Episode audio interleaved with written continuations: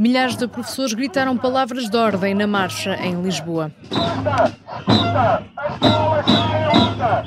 Manuela Laranjeira é professora do segundo ciclo, vem de Aveiro e faz parte do STOP. Explica que com o decreto de serviços mínimos está em causa o direito à greve. O que nos fez vir aqui hoje essencialmente é lutarmos pelo nosso direito à greve. E, e, claro, estamos a defender tudo aquilo que nos retiraram. Nós só queremos ter aquilo a que temos direito. Mas hoje, essencialmente, é a nossa indignação que Portugal sempre teve o direito à greve, porque não agora? Sandra Silva é professora de Educação Especial, trabalha com crianças com necessidades especiais em Oeiras há mais de 20 anos e fala numa facada do Ministério da Educação. Quero que me devolvam a dignidade e o respeito que nós merecemos.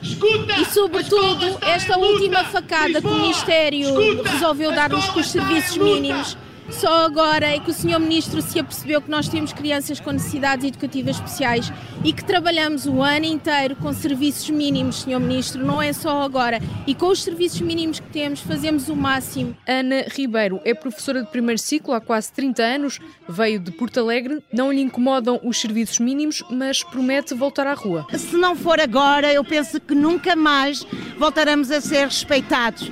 E então, ou é agora ou, ou nunca. Para o ministro João Costa, a nota do teste é negativa. Se é de 0 a 20, fica mesmo pelo zero. Se for 0 a 5, continua no zero. Se for a 0 a 100, 0%. Oh, senhor ministro, eu não lhe consigo dar a melhor nota. Agora, a escola unida nunca mais será vencida.